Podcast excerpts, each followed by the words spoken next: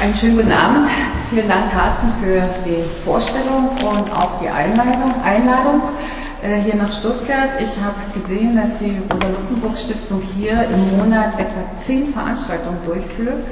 Finde ich beachtlich, finde ich viel. Und äh, ich freue mich, dass Sie da sind. Ich denke, dass es am Dienstag nach Ostern gar nicht so selbstverständlich ist, dass man abends sich in einen Vortrag setzt, der sich hm, mit Israel, Nahost äh, beschäftigt. Umso mehr bedanke ich mich für Ihr Kommen.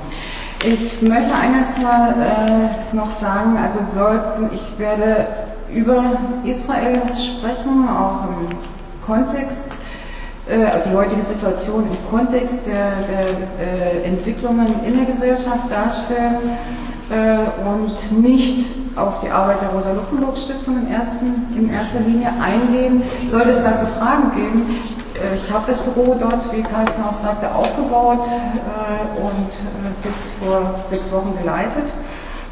Also bin ich selbstverständlich auch gern bereit, darüber Auskunft zu geben, was war der Fokus äh, unserer Tätigkeit dort, beziehungsweise was ist der Fokus der äh, Rosa-Luxemburg-Stiftung in Israel äh, und ja, das hängt aber von Ihnen ab. Ich, vielleicht gibt es auch genug Sprengstoff und Stoff für Fragen äh, im Zusammenhang mit meinem Vortrag.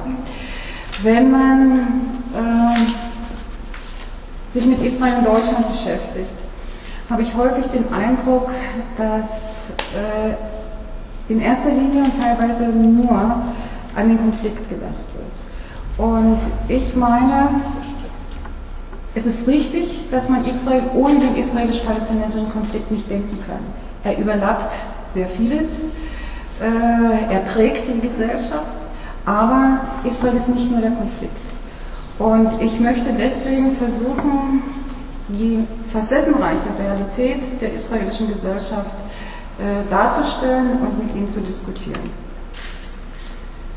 Äh, Israel wird häufig gesagt, ist keine Gesellschaft wie jede andere. Zum einen, zum anderen wird gesagt, ja, aber Israel, ein westlicher Staat, äh, die einzige Demokratie im Nahen Osten. Was ist das Spezifische, was ist das Charakteristische der israelischen Gesellschaftsentwicklung? Ich denke, es ist wichtig, aus meiner Sicht damit zu beginnen, äh, um weitere Entwicklungen auch einordnen zu können. Auch ich habe in, meiner, in meinen Punkten hier als erstes den Nahostkonflikt genannt. Ja, er prägt, er bestimmt die Entwicklung der israelischen Gesellschaft, insbesondere seit 1967. Aber hierzulande hat man teilweise den Eindruck, als hätte der Nahostkonflikt erst 1967 begonnen. Das stimmt natürlich nicht. Äh, der erste Nahostkrieg 1948, 49 trug durchaus einen anderen Charakter als der Krieg 1967. Er war ein Kampf um die Existenz Israels. Es gab danach äh, weitere Kriege, auf die ich im Einzelnen nicht eingehen möchte. Aber was ich sagen möchte, wichtig ist, um israelische Befindlichkeit, israelische Gesellschaft zu verstehen, dass der Konflikt und die Infragestellung Israels permanent das Land und die Gesellschaft prägen. Äh, seit 1967 sind Fragen, die sich um die Grenzziehung äh, ranken, äh, die Frage der Siedler und Siedlungen, die Flüchtlingsproblematik Jerusalem, aber auch Fragen, die sich mit Ressourcen wie Wasser, Boden und so weiter äh, befassen, natürlich wichtig. Zweitens äh, sollte man nicht vergessen, dass Israel ein Einwandererland ist. Wenn wir uns vor Augen halten, dass der Staat Israel äh, immerhin knapp 21.000 Quadratkilometer. Ich habe äh, vorher mal gesagt, ein Viertel WDR. Äh, Sie werden das wahrscheinlich, ich weiß jetzt nicht, Baden-Württemberg ist, aber zumindest kleiner ist das Land. Ähm, wenn wir sagen, dass heute 8,3 Millionen Menschen dort leben, äh, dürfen, müssen wir natürlich auch mitsehen, dass sich diese, dass es sich nicht um autochthone Bevölkerung ausschließlich handelt, sondern als der Staat gegründet wurde, 1948 bzw. nach dem ersten Nahostkrieg 1949 lediglich 1,1 Millionen Menschen dort lebten. Und durch die Einwanderung, ich will nicht über, auf die einzelnen Einwanderungswellen eingehen, wenn es solche Fragen gibt, gerne, äh, sich aber die Bevölkerung vervielfacht hat, äh, dass Menschen, Juden äh, aus mehr als 100 Ländern nach Israel gekommen sind und dass sich, dass sich hier eine israelische Kultur, eine israelische Gesellschaft entwickelt hat. Im Englischen sagt man Israeliness als Identität äh, sich herausgebildet hat, die äh, durchaus als äh, Band, als Bindeglied äh, auch vorhanden ist. Darunter gibt es natürlich Subidentitäten, über die ich vielleicht auch noch etwas sagen werde. Aber zunächst mal ist die demografische Diversität und Entwicklung meiner Ansicht nach mit im Blick zu behalten, wenn man israelische Gesellschaftsentwicklung heute verstehen will. Drittens das Verhältnis der jüdischen Bevölkerungsmehrheit, im Wesentlichen Einwanderer, äh, seit Beginn des 20. Jahrhunderts oder Ende des 19. Jahrhunderts äh, bis heute und das Verhältnis zur arabischen Bevölkerungsgruppe, die äh, autochtone Bevölkerung im Wesentlichen ist.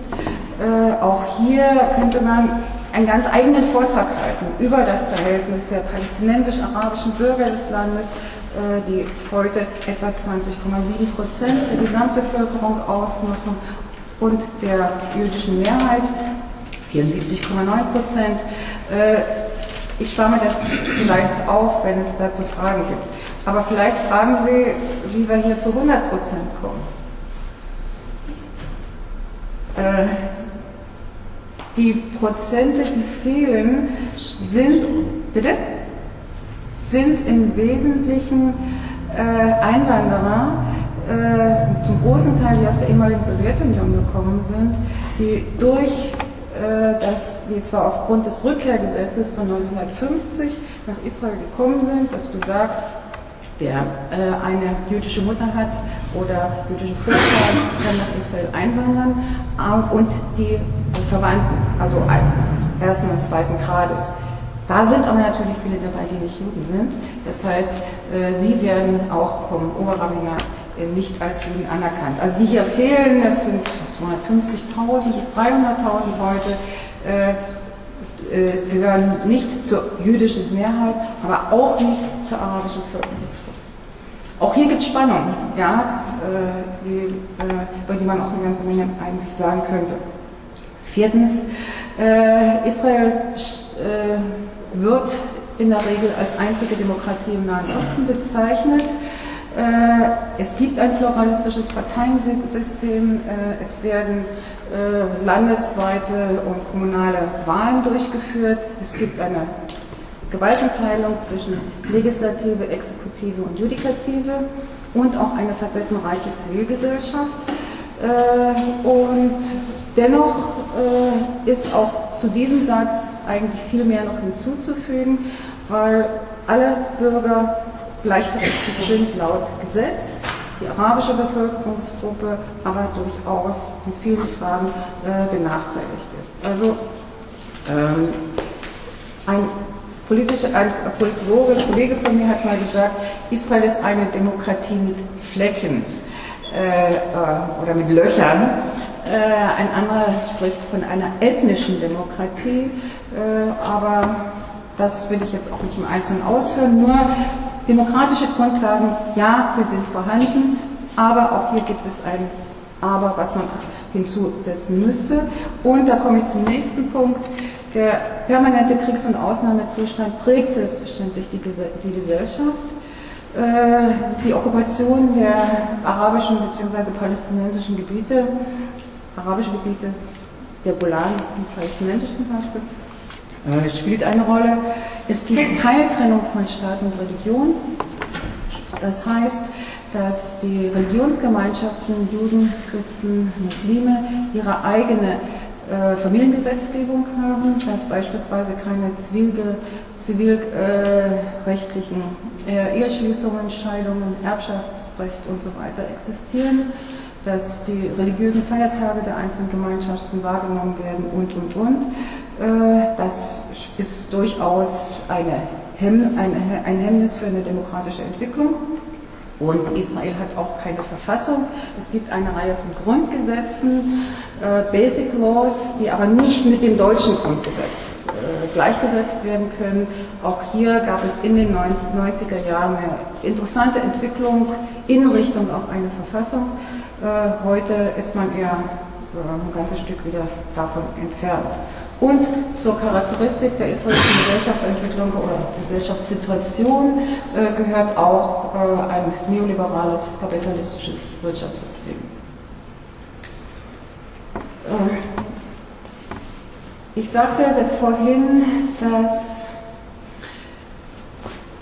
die israelische Gesellschaft ähm, gespalten ist, insbesondere in ethnischer oder nationaler Hinsicht jüdische Bevölkerungsmehrheit, arabisch-palästinensische Minderheit, also eine Spannungslinie, eine Trennlinie auf nationaler Grundlage gibt es.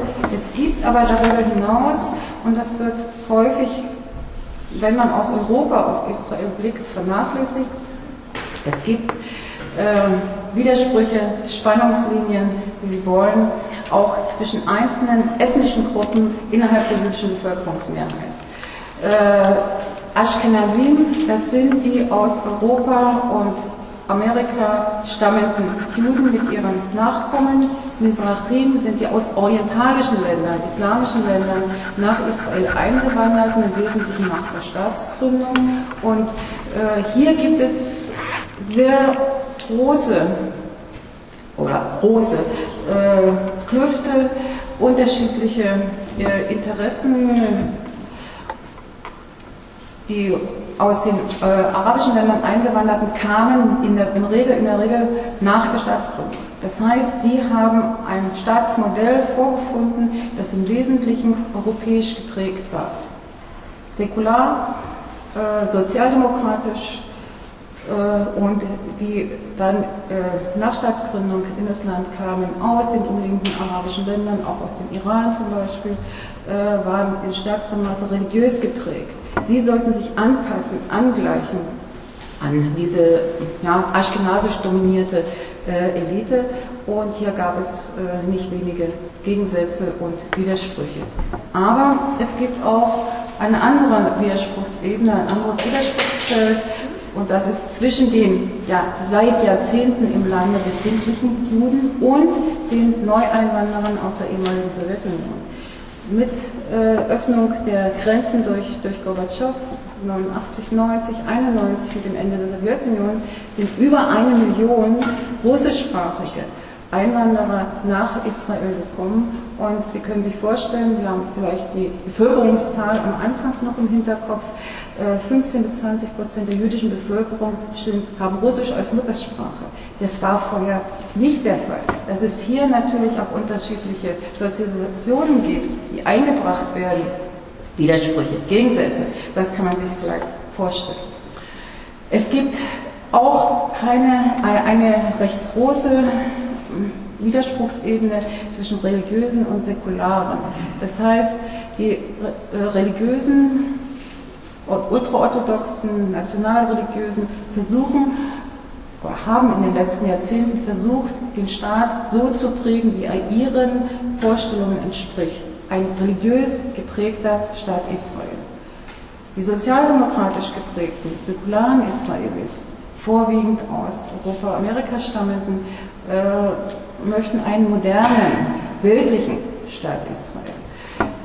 Insbesondere in den 90er Jahren hat sich hier ein Kulturkampf äh, entwickelt, der äh, immer wieder Schlagzeilen auch in der Presse hatte, Angriffe der einen Seite auf die andere. Hintergrund ist der Furcht, ist die, ist die Furcht, dass die andere Seite einem selbst aufzwingen will, wie man zu leben hat. Das heißt, die Säkularen glauben, Israel wird zunehmend religiös, wir haben also keine Möglichkeit, unseren Vorstellungen zu leben oder unsere Kinder so zu erziehen, wie wir das möchten. Und umgedreht, die Religiösen sagen, hm, die eine Million Russen, wie man sagt, äh, die halten die religiösen Speisegesetze nicht ein, die essen Schweinefleisch, die fahren am Schabbat äh, mit dem Auto, was sonst nicht äh, erlaubt ist, es gibt keine öffentlichen Verkehrsmittel.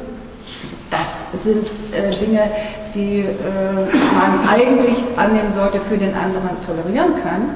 Aber es besteht die Furcht, je stärker die andere Seite wird, umso weniger kann ich meinen eigenen Vorstellungen entsprechend leben. Nicht zu vergessen der Widerspruch oder der Gegensatz zwischen Tauben und Falken. Tauben sind in Israel die Friedensbewegten, die Friedenskräfte, diejenigen, die einen Kompromiss mit den Palästinensern anstreben, die auch äh, bereit sind, die die besetzten Gebiete zum Teil zurückzugeben. Die Falken, das sind diejenigen, die ein Groß-Israel anstreben, äh, das heißt also Israel in den, äh, in biblischen Grenzen sozusagen als ein Land, das aber nur den Juden gehört äh, und deswegen auch besiedelt werden soll und und und äh, zu äh, entwickeln. Also dieser Gegensatz, dieser Widerspruch äh, ist vorhanden und nicht zuletzt wie in jedem Land, denke ich, nicht zuletzt in Ländern mit kapitalistischem Entwicklungsmodell, äh, der, Widerspruch, der soziale Widerspruch zwischen Arm und Reich, die Schere zwischen Arm und Reich wird nicht kleiner, sondern wird größer. Ähm, jedes Jahr veröffentlicht das Israelische Demokratieinstitut einen Bericht, in dem unter anderem die Frage gestellt wird, welche Spannungsfelder der israelischen Gesellschaft halten Sie für besonders brisant, besonders wichtig? Und Sie sehen hier, und das ist auch meine Wahrnehmung aus der Erfahrung, dass der Gegensatz zwischen jüdischer Bevölkerungsgruppe und arabischer, palästinensischer Bevölkerungsgruppe am gravierendsten wahrgenommen wird. Äh, ich weiß, dass äh, insbesondere im letzten Sommer während des Gaza-Krieges, wenn da gefragt worden wäre, dieser Widerspruch, dieser Gegensatz sicherlich deutlich höher eingeschätzt worden wäre. Äh, also 70, 80 Prozent würde ich sagen, wenn da gefragt worden wäre, wären der Meinung gewesen, das ist der größte Gegensatz innerhalb der israelischen Staatsbürger. Äh, interessant, dass der soziale Gegensatz zwischen Reich und Arm als zweitwichtigster wahrgenommen wird in der Bevölkerung. Danach kommt aber dann schon, wie ich vorhin sagte, der sogenannte Kulturkampf, die Auseinandersetzung zwischen religiösen und säkularen, äh, zwischen Tauben und Falken, immerhin 45 Prozent. Äh, es sind übrigens mehrfach Antworten möglich, ja, sonst sie kommen hier nicht auf 100 Prozent natürlich. Ähm, ist, gilt, kommt an vierter Stelle und abgeschwächt hat sich, und wenn Sie das über die Entwicklung der letzten 20 Jahre äh, verfolgen, dann hat sich da eine ganze Menge verändert, der Gegensatz zwischen orientalischen Juden und europäischstämmigen, sage ich jetzt mal, zwischen Weißen und ja, äh, den, bitte? Nicht Weißen. Und nicht Weißen, ja, äh, wird übrigens wirklich von, von Weißen äh, auch gesprochen, die Weißen, die aschkenasische Elite, das säkulare Tel Aviv gilt dafür. Also interessant ist, dass dieser Gegensatz offensichtlich nicht mehr als so gravierend wahrgenommen wird, wie das noch vor äh, einigen Jahren der Fall war. Ja, äh, in Israel wird sehr viel diskutiert. Äh, Israel ist eine sehr politisierte Gesellschaft. Und äh, jede der Gruppen, die ich vorhin nannte, hat eigentlich ihre eigene Vorstellung, wie dieser Staat denn den Enger Kindern und Enkeln mal übergeben werden sollte. Dass er existieren soll, da gibt es keine Fragen natürlich. Aber wie soll dieser Staat aussehen?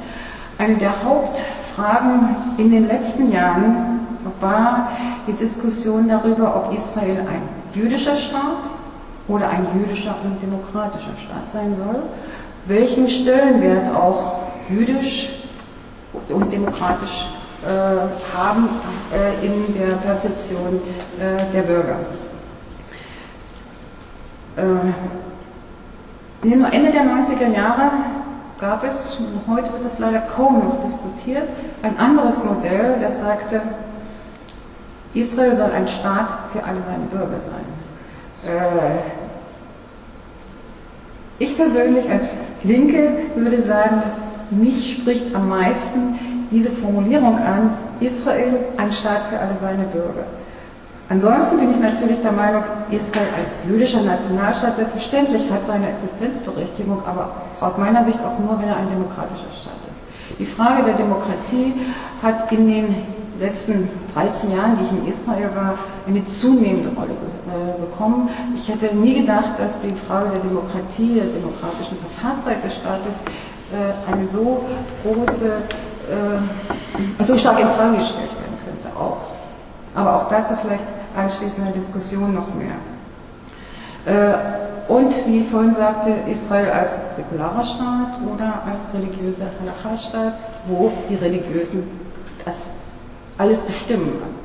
Äh, das heißt, nicht nur, wie es jetzt gibt, also religiöse Schulen existieren, sondern tatsächlich auch noch stärkeren Einfluss auf die Gesetzgebung ausüben, äh, auf das Richteramt und, und, und. Ein- oder Zwei-Staaten-Lösung, ich glaube, das ist Ihnen allen äh, ein Begriff, äh, wird Israel die besetzten palästinensischen Gebiete eines Tages zurückgeben, vielleicht mit Gebietsaustausch, wie auch immer, und wird ein palästinensischer Staat an der Seite Israels entstehen, die Zwei-Staaten-Lösung, die von der internationalen Staatengemeinschaft äh, befürwortet wird, von israelischen Demokraten, israelischen Linken äh, auch. Oder eine Einstaatenlösung, die im Moment in Israel, habe ich den Eindruck, vor allen Dingen von Rechten äh, favorisiert wird, die also der Meinung sind, ja, Groß Israel, äh, zunehmende Siedlungstätigkeit, äh, wir geben nichts zurück, keinen Quadratzentimeter und äh, der Status der Palästinenser in äh, der Westbank und Gaza immerhin, wobei das Gaza Israel abgezogen, 4,5 äh, Millionen Menschen, hm, das ist sekundär. Äh, eine sehr problematische und für mich nicht akzeptable äh, Lösung oder Regelung. Aber sie, ich sage, beim Kampf um den Staat spielt sie natürlich eine große Rolle. Und letztlich, wie wird die wirtschaftliche Verfasstheit Israels aussehen?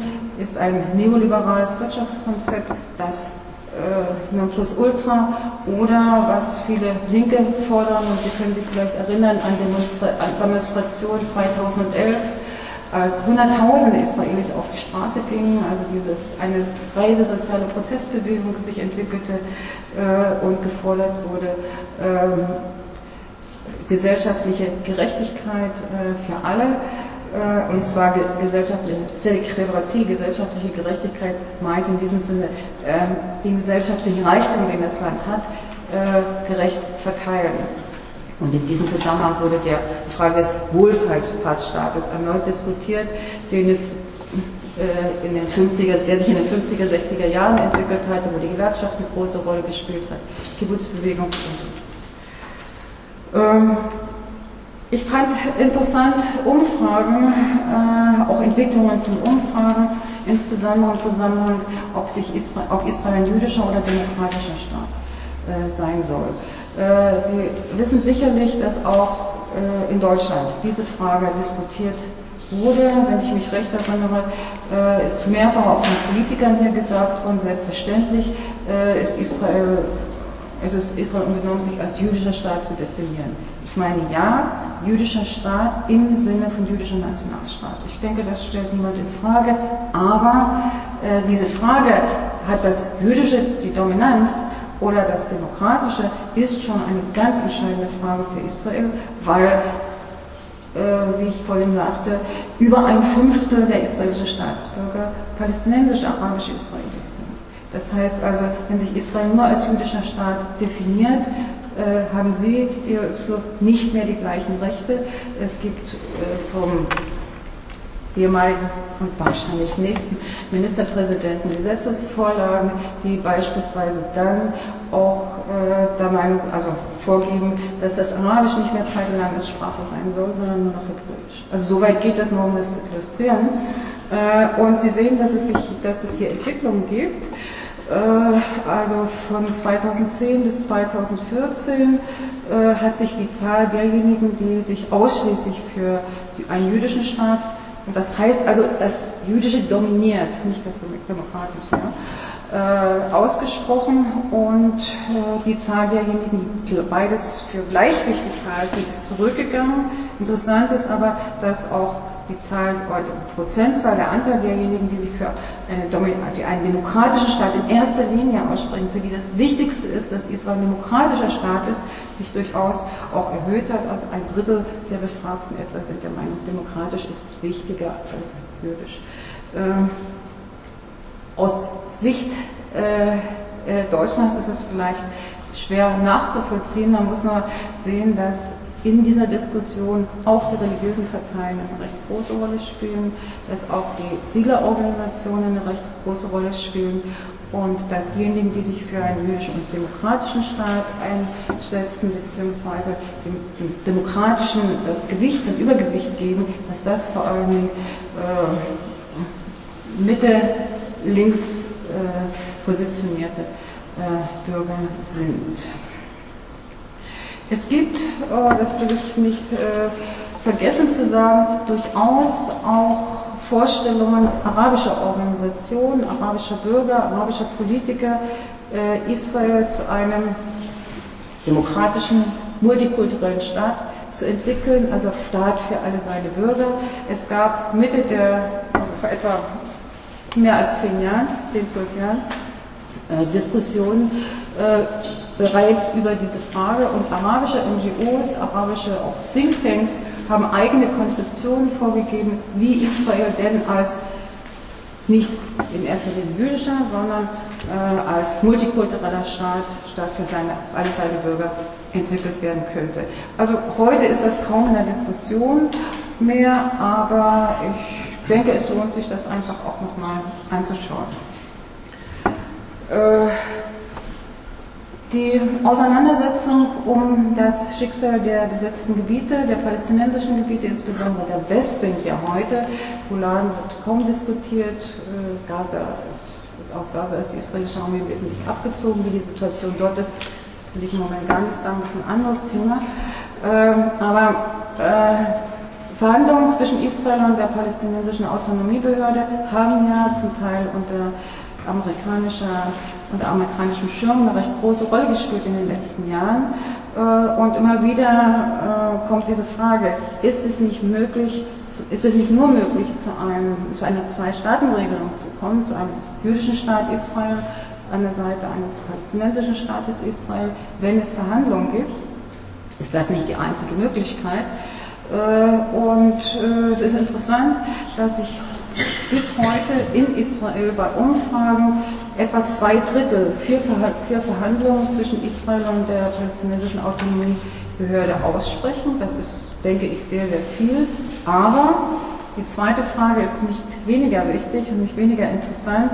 Wenn dieselben Personen gefragt werden, äh, glauben Sie, dass Verhandlungen zwischen Israel und der PA zum Frieden führen werden, dann sagt ebenfalls sagen zwei Drittel, das glauben wir nicht. Also ich glaube, diese, diese Situation zeigt auch die, einmal die Zerrissenheit der israelischen Gesellschaft und zum anderen aber auch die Komplexität der Problematik. Äh, Druck auf äh, Israel durch die USA, durch Westeuropa äh, spielt auch immer wieder eine Rolle in der äh, Befragung. Hier will ich nicht im Einzelnen darauf eingehen, ich will nur sagen, also dass dieses, äh, diese Perzeption, es gibt Tauben, es gibt Falken, es gibt auf der einen Seite die Siedlerbewegung, auf der anderen äh, die kompromissbereiten Peaceniks, wie man auch sagt, äh, dass das durchaus die Realität auch in Israel heute widerspiegelt. Es ist also nicht schwarz-weiß, sondern es gibt doch auch Bewegung. Nicht zu vergessen, die Realität äh, vor Ort. Äh, äh, auch hier in der Presse wird Maße thematisiert die Entwicklung der Siedlungstätigkeit in den palästinensischen Gebieten und zu Recht. Wenn Sie sich die Zahlen ansehen, stellen Sie fest, dass äh, ja äh, sich von 1977, das Jahr habe ich deswegen gewählt, weil hier der Likud, damals nach dem Beginn, heute äh, Benjamin Netanyahu, die äh, Regierungsverantwortung übernommen hat und von diesem Zeitpunkt an eine intensivste Siedlungstätigkeit begonnen hat. Äh, es hat sich hier sehr viel verändert. Es sind sehr viele Fakten geschaffen worden, die so ohne weiteres wahrscheinlich auch nicht umkehrbar sind. Äh, ich will zu den einzelnen Zahlen nichts sagen. Ich denke, sie sprechen für sich. Und äh, wenn wir heute in der Westbank und in Jerusalem über 600.000 Siedler haben, äh, dann kann man sich schon vorstellen, dass es sehr schwierig sein dürfte, äh, sie ins Kernland Israel zurückzuholen. Äh, ich will kurz noch etwas zur israelischen Zivilgesellschaft sagen, weil ich denke, dass man, auch wenn man von israelischen Linken spricht zum Beispiel, oder auch von den Auseinandersetzungen um die Zukunft des Landes, zivilgesellschaftliche Aktivitäten, zivilgesellschaftliche Organisationen nicht außer Acht lassen darf. Sie beeinflussen die Politik, Sie sind die dritte Kraft neben Wirtschaft und Politik und äh, sie haben durchaus auch eine Tradition und äh, Erfahrungen, die sie in die tagtägliche Diskussion einbringen.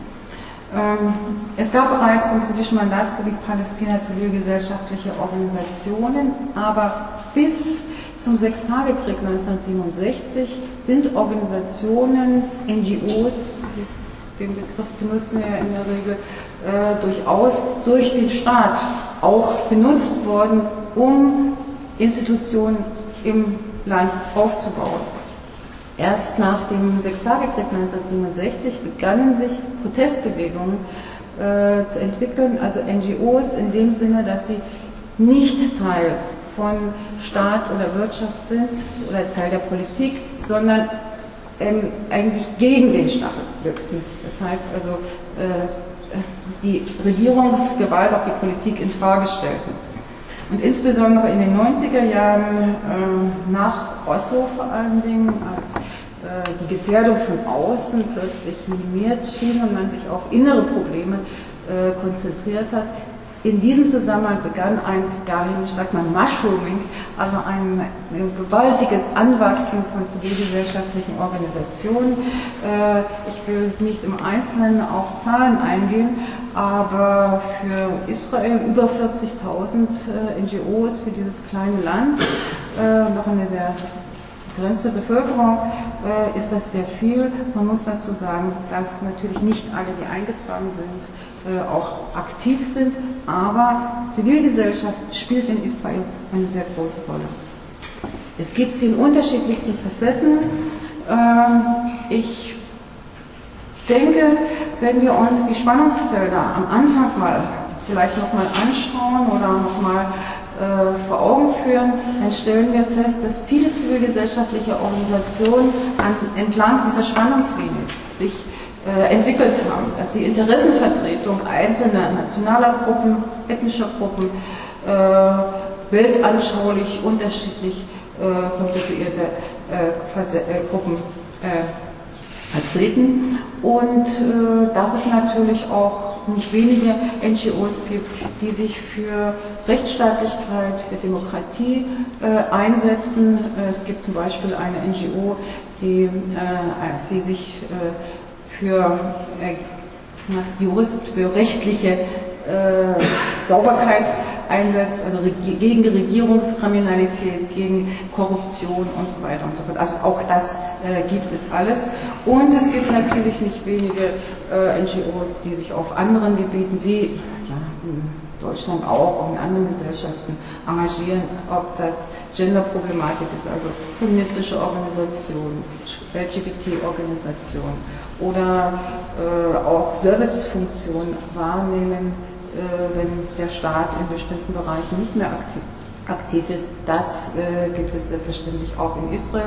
Umweltschutz habe ich mit aufgeschrieben, wobei äh, also ich glaube, äh, da hat sich einiges entwickelt, auch in den letzten 10, 15 Jahren. Aber gerade was die Umweltproblematik angeht, das Umweltbewusstsein in Israel ist relativ gering entwickelt. Das hängt nicht zuletzt damit zusammen, dass man sagt, naja, als erstes müssen wir die anderen Probleme lösen, sprich den israelisch-palästinensischen Konflikt. Dann haben wir Zeit, uns mit der Umwelt zu beschäftigen. Ich denke, es ist eine Milchmädchenrechnung.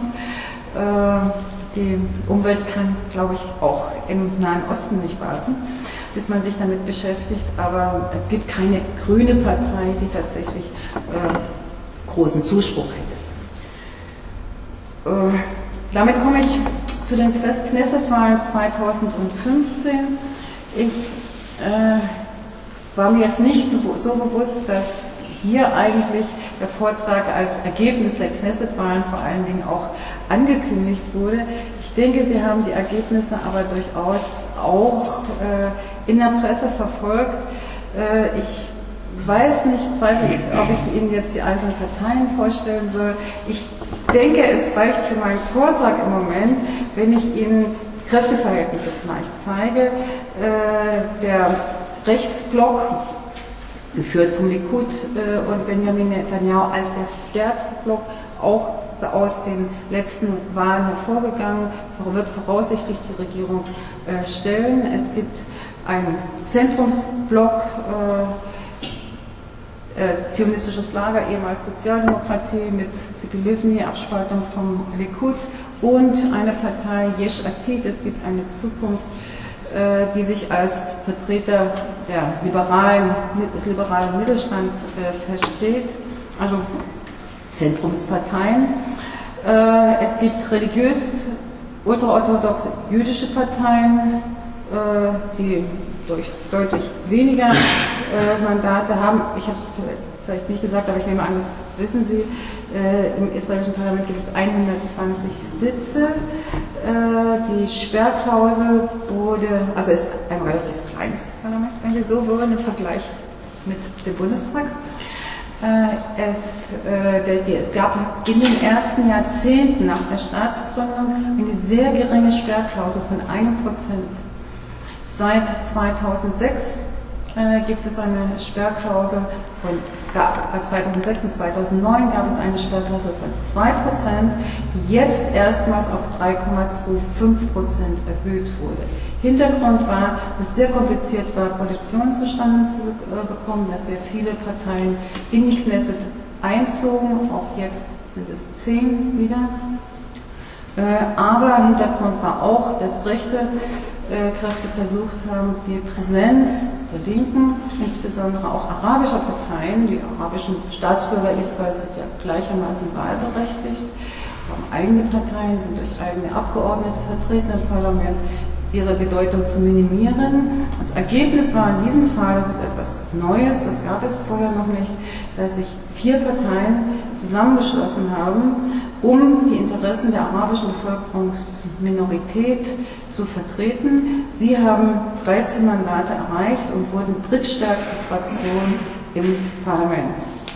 Die zionistische Linke, äh, Meretz, eine, ja, wir sagen, die Israelis sagen, eine weiße Partei der, des Mittelstandes, der Intellektuellen, säkular orientiert, äh, friedensorientiert, äh, hat äh, lediglich fünf Mandate bekommen.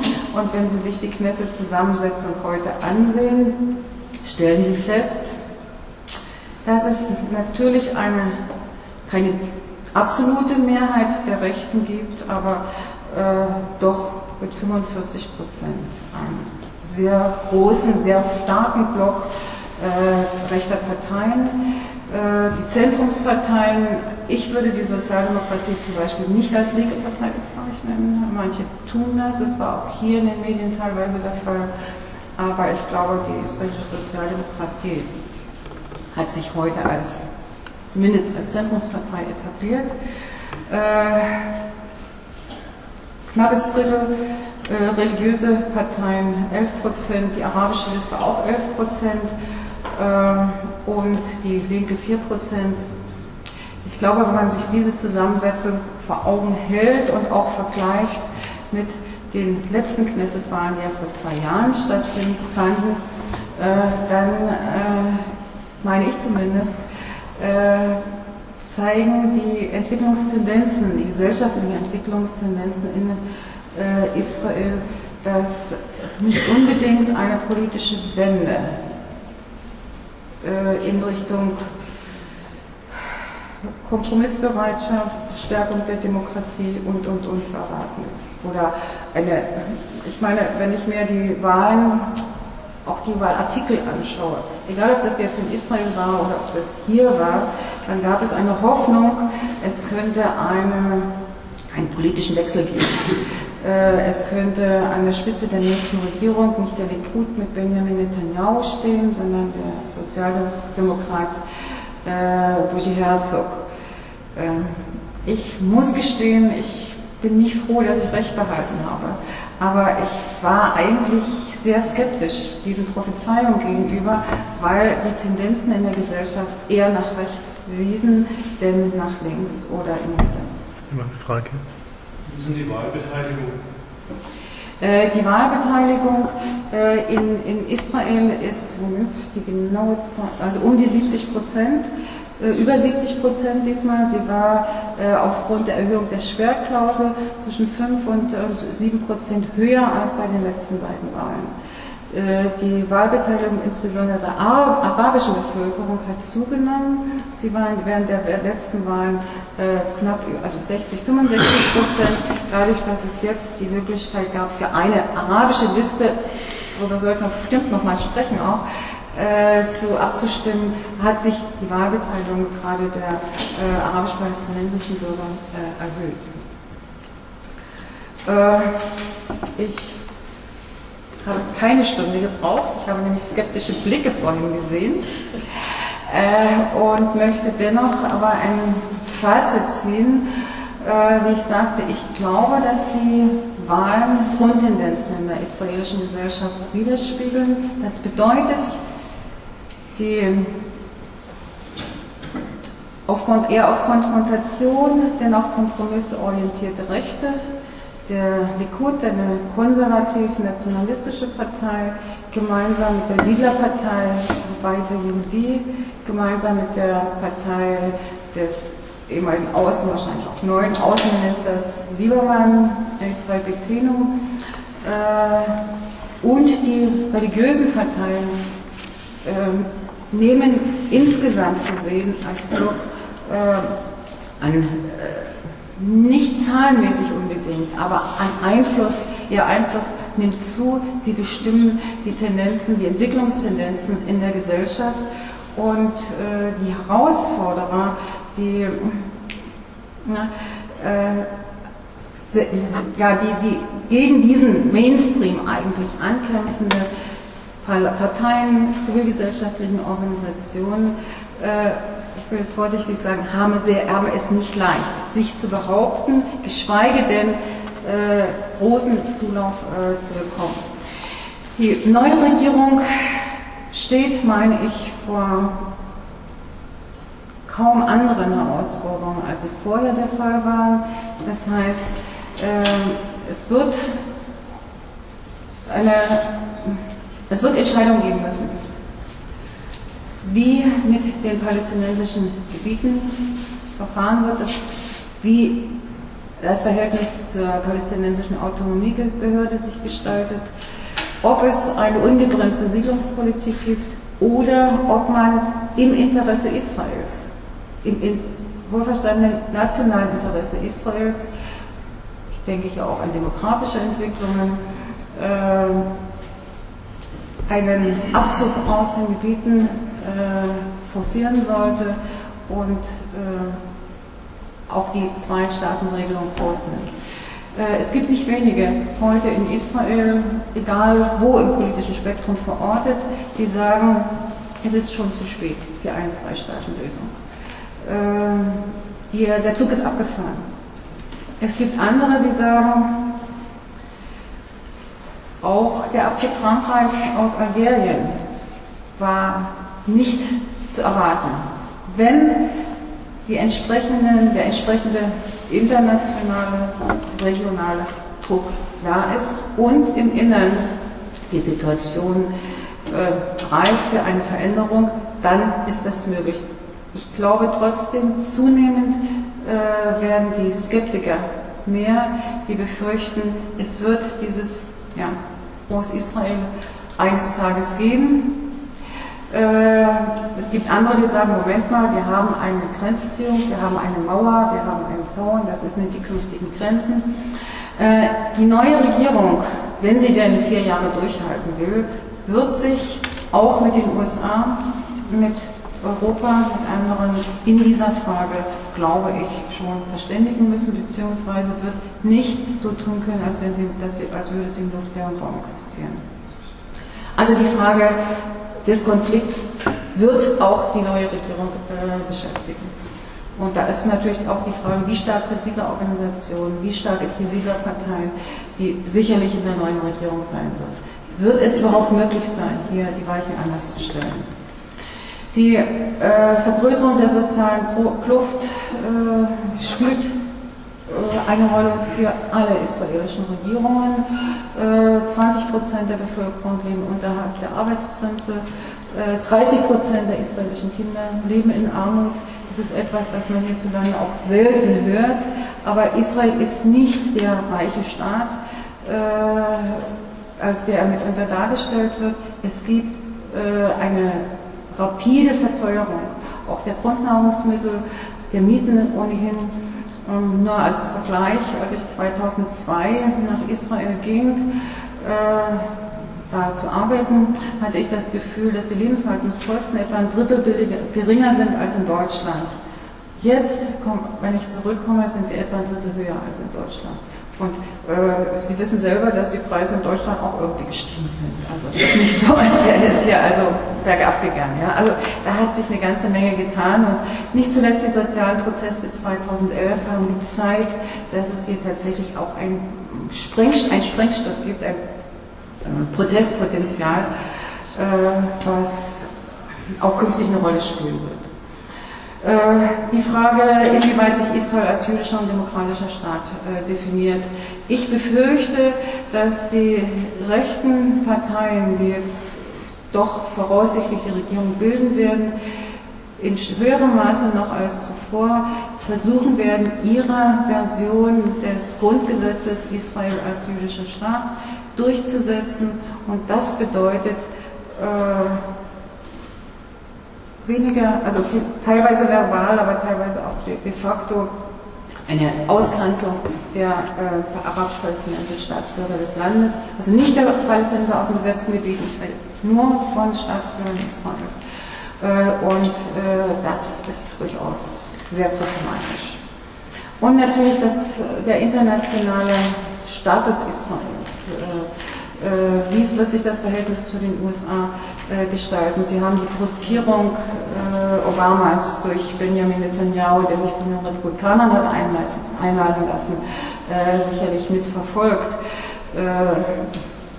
Wie wird sich das weiterentwickeln? USA, der wichtigste Verbündete Israels, wird, werden die USA, die US-Administration bereit sein, in gewisser Weise auch im Interesse einer Regelung in der Region äh, Druck auf Israel auszuüben. Wie wird sich Westeuropa stellen? Hier spielt natürlich auch die Frage äh, Boykott äh, eine Rolle. Das ist vielleicht eine Frage, die man auch diskutieren könnte. Äh, Druck auf Israel, auf israelische Regierung, was bedeutet das? Äh, wo ist es sinnvoll? Wo ist es weniger sinnvoll? Wo stärkt es lediglich die Rechten, die sagen, die ganze Welt ist gegen uns?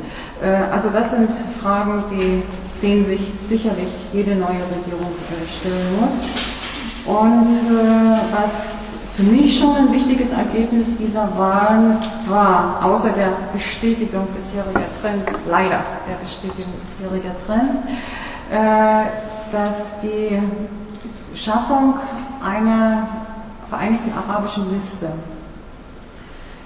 äh, etwas Positives gezeigt hat, nämlich dass die arabischen Bürger, vorhin sagte, stärker zu den Wahlen gegangen sind als vorher, aber auch sich möglicherweise stärker dessen bewusst sind, dass sie die israelische Demokratie mitgestalten können und müssen, wenn sie denn in einem demokratischen Staat Israel leben wollen und ihre Rechte äh, wahrnehmen. Aber äh, diese Schaffung dieser arabischen Liste hat auch, bringt, hat auch eine ganze Reihe von Problemen. Äh, wenn Sie sich vorstellen, dass Kommunisten, die für äh, jüdische, eine jüdisch-arabische Partei, Khalash, gemeinsam mit Islamisten, gemeinsam mit arabischen Nationalisten geht, äh, im, um nationale Interessen zu vertreten, dann kann man sagen, ja, das ist sicherlich plausibel, vor allem weil diese erhöhte Schwerkraft überwunden werden sollte. Auf der anderen Seite glaube ich, es sind sehr viele Probleme vorprogrammiert. Äh, eine Knesset-Abgeordnete von Khadash, äh, eine Frau, äh, sagte, wenn wir in einem arabischen Land leben würden, würden wir als Kommunisten, ich bin arabische Kommunistin, sagt das, würden wir als Kommunisten gegen die Nationalisten und gegen die Islamisten kämpfen. Hier sind wir gezwungen, mit ihnen zusammenzugehen. Ich glaube, das zeigt, das zeigt auch die Problematik der arabischen Bürger Israels. Äh, was ich äh, zum Schluss noch sagen möchte noch, ich denke, wie in jeder Demokratie ist es auch in Israel unheimlich wichtig, dass es eine kämpferische parlamentarische und außerparlamentarische äh, Opposition gibt. Äh, ich, da ich die israelische Zivilgesellschaft äh, auch gut kenne, nicht nur aus meiner Arbeit für die Rosa-Luxemburg-Stiftung, sondern auch äh, aus meiner Tätigkeit an der Universität, das war ich ein Forschungsprojekt zur israelischen Zivilgesellschaft, äh, weiß ich, dass hier ein ganz starkes Potenzial